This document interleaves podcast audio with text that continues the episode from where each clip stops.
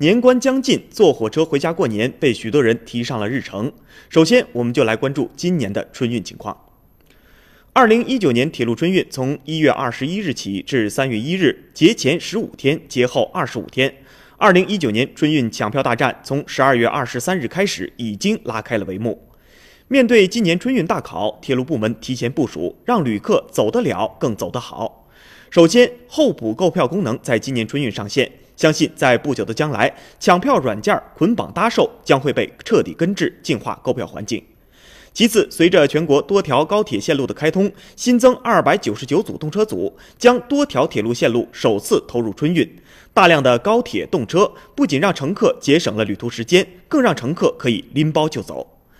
此外，降低团体票准入门槛，针对农民工群体购票难问题，铁路部门提前推出了务工团体票服务，提前开售，不仅有效解决了这支返乡大军购票难的问题，也给繁忙的春运缓解了不少售票压力。年年岁岁花相似，岁岁年年人不同。春运大考的铃声响起，铁路部门还需要沉着应战，不断满足旅客多样化、个性化的需求，努力提高服务质量，让旅客在一年一次的春运中感受到新意。